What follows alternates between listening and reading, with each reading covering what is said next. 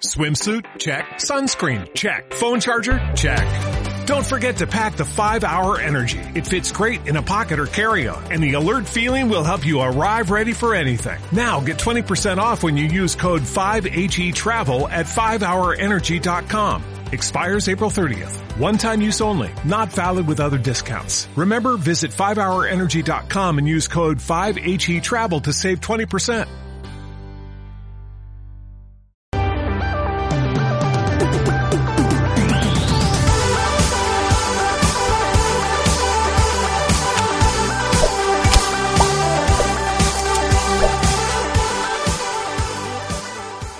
Mis queridos amigos, ya estamos aquí nuevamente con ustedes en este sexto episodio, en este podcast que está llegando a muchos lugares.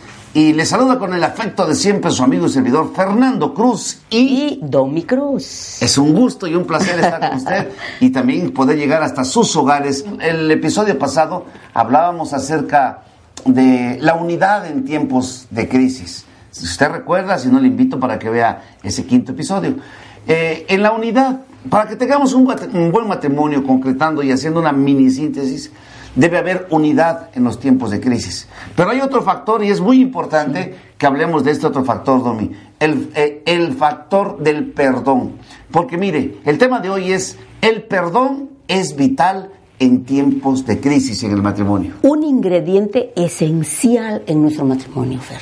Si no hay perdón, puede haber mucho amor, pero si no hay perdón, va a haber problemas. No, pero es que, es, que, es que, todo va unido. O sea, si realmente amas es porque puedes perdonar a la persona. No, pero que yo conozco mucha gente que tienen años, se aman, ahí están juntos, pero no se han perdonado. Bueno, eso Ah, y nada más, ante, ante cualquier problema, ya llevan 25 años de casados, 20, 30, ¿sí?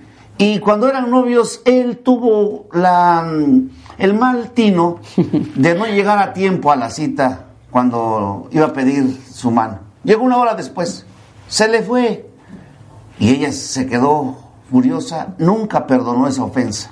Wow. Y han pasado 30 años. Y cuando se enoja porque, no sé, eh, es ruidoso para comer o ronca, es que tú siempre acuérdate que ese día llegaste tarde, ya pasaron 30 años. Por eso es importante cada ofensa irla analizando, tratando, procesarla y comenzar a perdonar. Es, es, esencial, o sea, decía, vital, importante el perdón. Tenemos que aprender a perdonar, porque, ¿sabes qué? Lo, lo, que pasa es que cuando no hemos experimentado el verdadero perdón, porque nosotros fuimos perdonados por Jesús, sí. o sea, si Jesús nos perdonó todos nuestros pecados y todo lo que hemos hecho mal, entonces, no, ¿por qué nosotros no podemos tomar esa decisión?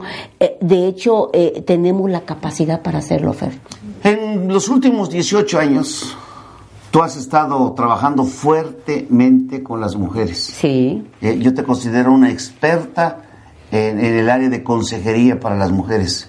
Estas mujeres es pesada eh, tratando con mujeres. Pero fíjate, constantemente platicamos y me hablas, es que te pregunto, ¿cómo te fue con fulana? Me dices, es que está atorada en el perdón, no sí. puede perdonar. La falta de perdón. ¿Qué es lo que, qué, qué es lo que normalmente le está pasando? Entonces, en base a las estadísticas de consejería que tú has dado en estos 18 años, que, eh, ¿qué es lo que normalmente ocasiona, por ejemplo, en el caso de ustedes, las mujeres, que no perdonan fácilmente? Lo que pasa es que, bueno, eh, también va de acuerdo a la persona. Hay personas que, que, que les hace, se les facilita perdonar y soltar cualquier ofensa, cualquier cosa, ¿no?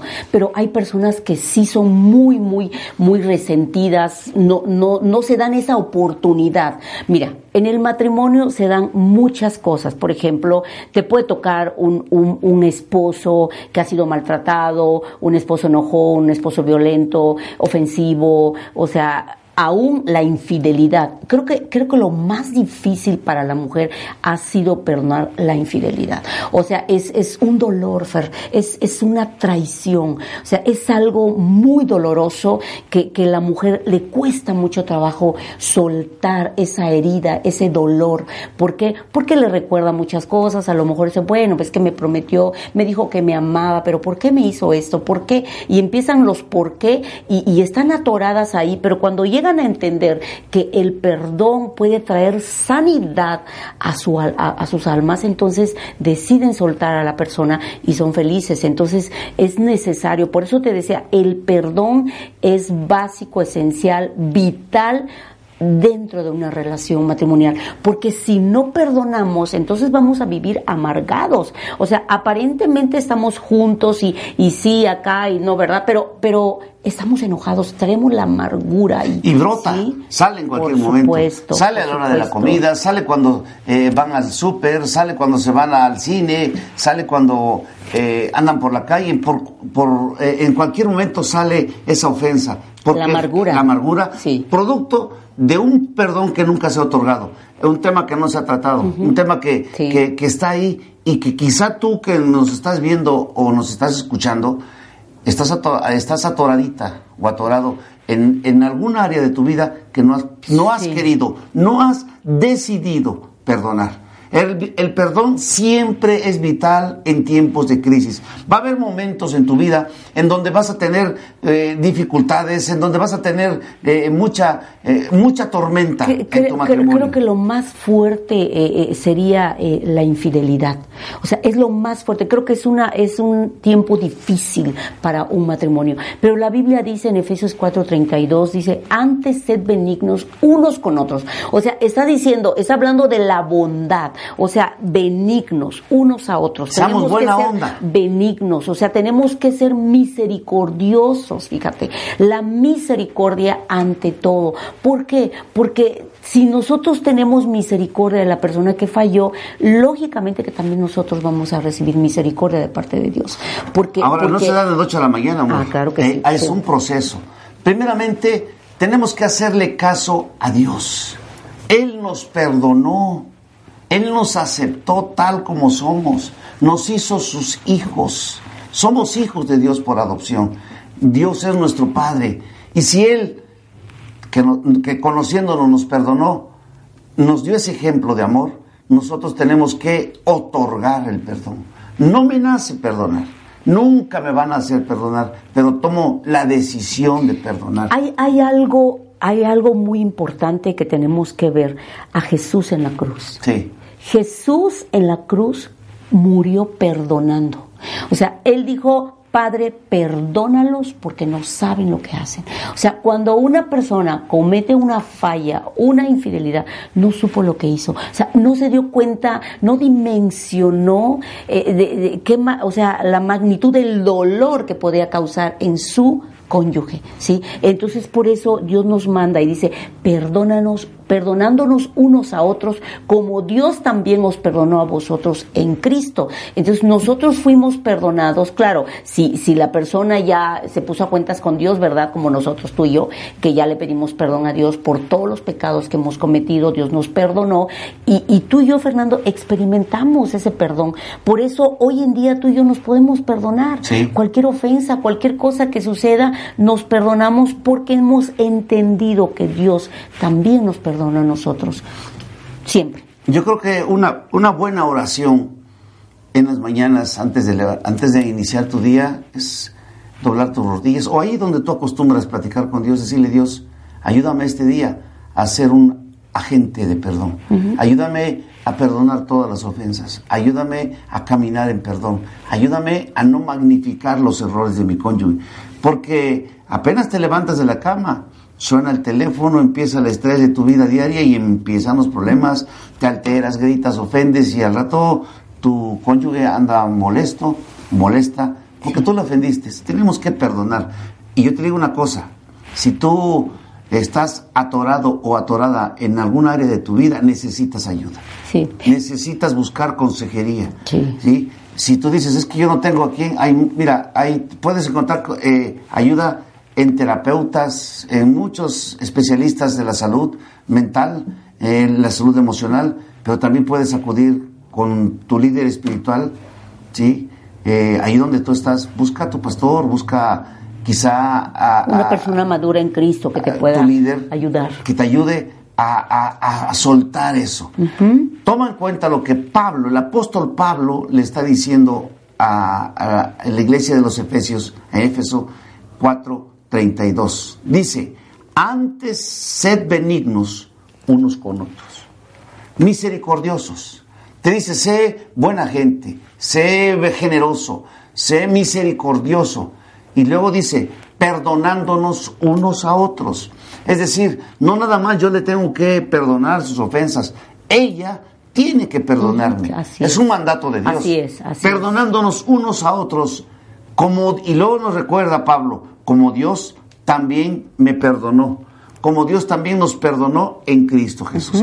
Eso es importante. Pero quiero, quiero recalcar algo. Antes de este pasaje, fíjate lo que dice en el versículo 31, dice, quítense de vosotros toda amargura, ira, enojo, maledicencia, insultos, o sea, todo esto lo tenemos, toda malicia. Nos tenemos que quitar todas estas cosas, Fernando. Las crisis matrimoniales, amigos, muchas veces se agigantan cuando no hay perdón, cuando el orgullo levanta cabeza y dice, no lo perdono, eso que me hizo jamás se lo voy a perdonar, eso que me hizo nunca, nunca lo voy a olvidar, automáticamente está abriendo llaves en donde se está enlazando con los dichos de su boca. Esa postura eh, muchas veces inflexible, intransigente, hace que la crisis matrimonial sea gigante, crezca. Es entonces cuando la paciencia hace mucha falta. Pues por falta de ella tomamos decisiones precipitadas, decisiones locas, de las cuales tiempo después nos arrepentimos, porque están furiosos, llegan a los golpes, a, las, a los insultos, a, a, al maltrato, se van de casa, se van y se meten, un varón enojado va y se mete con otra mujer. La venganza. Se venga. Es el orgullo que levanta cabeza. y al otro día la gente está arrepentida. Decisiones, por ejemplo, como separarse, divorciarse. Hay personas que le ponen restricciones dictadas por los jueces, por las autoridades, para no acercarse a su cónyuge. O lo meten a la cárcel al otro día van y piden, por favor, sáquelo, ya lo perdoné. Pero él, él no perdona. Él dice, yo tuve que dormir una noche con unos que estaban briagos, que estuvieron insultándome, que lo golpearon. Hay quienes han sido abusados en los, en los separos. Porque una mujer enojado, enojada por alguna cosa, eh, se molestó y los mandó a la cárcel.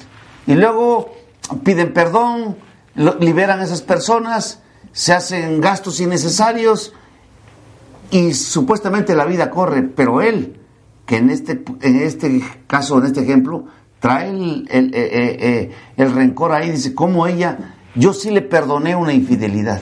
¿Cómo ella ahora, yo que llegué tarde, hice algo indebido, no me puede perdonar? Y empiezan los problemas. Y eso se tiene que acabar. ¿sí? Eso, eso no debe ser. ¿Qué dice Pablo en Efesios 4, Domi?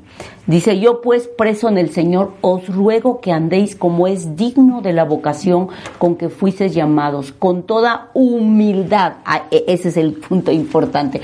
¿Sabes qué sucede? Porque muchas veces no perdonamos porque no tenemos humildad.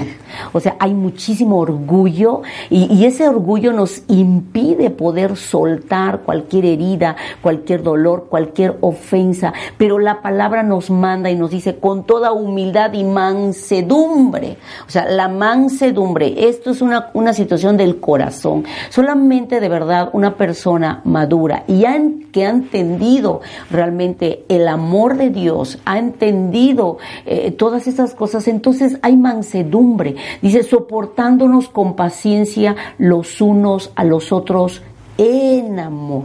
Fíjate que aquí vi, vi, vi perdón, tres características muy importantes eh, eh, que, usted también las puede encontrar ahí en su Biblia, en el libro de Efesios, en el capítulo 4, busque el verso 1 en adelante, y en el 2 dice, eh, quiero leer toda, dice, yo pues, hablando Pablo, preso en el Señor, él estando preso, fíjese lo que les dice, os ruego que andéis como es digno de la vocación con que fuisteis llamados. Y luego viene la primera característica, con toda humildad. Él estando preso, recomienda, sean humildes. Y dice, número dos, mansedumbre. Y número tres, soportándonos con paciencia. Y es, esto está, esto rompe toda cabeza. Dice, tengo que ser humilde, tengo que ser manso y tengo que soportar con paciencia, pero ella me engañó, me puso eh, los cuernos, como decimos aquí en México, al menos en esta parte de México, estamos en Oaxaca, al sur de este bello país de México. Dice, soportándonos con toda humildad, con mansedumbre y con paciencia. Tres características que pueden mantener la unidad en tiempos de crisis. Vuelvo a repetir, humildad. O sea, ¿qué es la humildad? Es lo opuesto al orgullo. Bajémonos. O sea, ok, vamos a platicar, vamos a dialogar, ok, me está doliendo, está sangrando por dentro, estoy llorando por fuera, lo que tú me hayas hecho, lo que yo te haya hecho, perdóname o te perdono. Manso, manso, tranquilo, quiere decir no te aceleres, escucha, y luego dice soportándonos con paciencia. O sea, los dos, los dos debe haber, debe haber humildad. Vamos a suponer que hubo un caso de infidelidad se descubrió, se acepta eso y dice, ok, ya vamos a seguirle, pues cometí el error, dame una oportunidad de demostrarte que me equivoqué, sé que ofendí a Dios, dame una oportunidad de demostrarte a ti, a Dios, a la familia, a la sociedad, que voy de nuevo para adelante. Dame esa oportunidad, eso es soportarnos con paciencia. Es la otra persona tiene que decir, tiene que llegar al límite y perdonar que te perdono, y soportar con paciencia, empezar a crecer en gracia, en seguridad, porque cuando hay una infidelidad, se suelta la inseguridad, amigos, amigas. Ves que la pareja se va y dices, me la va a volver a hacer. No, tenemos que eh, soportar con paciencia, también es, es, voy a confiar, voy a darle una, una oportunidad más, voy a, yo mismo, o sea, no es por ella, es por nosotros.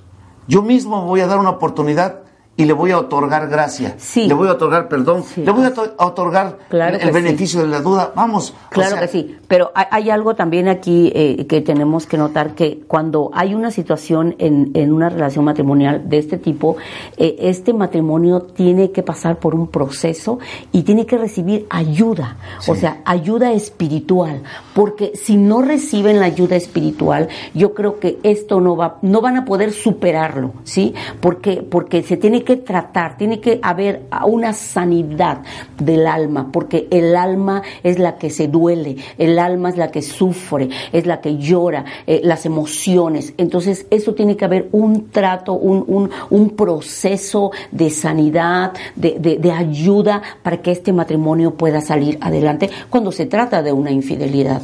A, veces son golpes, a veces son eh, violencia, violencia intrafamiliar en ambos lados, a veces es escasez, a veces es una enfermedad. Estamos hablando de la unidad debe prevalecer en tiempos de crisis en todo matrimonio. Y dice la escritura, soportándonos con paciencia. O sea, vamos a suponer el caso de tu pareja, era sano, pero ahora tiene muchos padecimientos, se accidentó, está en silla de ruedas, no sé cuál sea tu caso, pero debe haber paciencia, debe haber mansedumbre, debe haber humildad, debe haber amor los unos con los otros, porque finalmente, el día que ustedes se casaron, eh, no solamente entregaron un anillo, como hablábamos en el episodio pasado, no solamente les dieron unos cojines, también ustedes consiguieron un padrino de lazo. Y aunque el lazo ya no lo tiene invisiblemente, los une. O sea, seguimos unidos. ¿sí? Dios sigue estando presente en la relación. Entonces, tenemos que eh, eh, apelar a la paciencia, tenemos que aprender un poco de paciencia.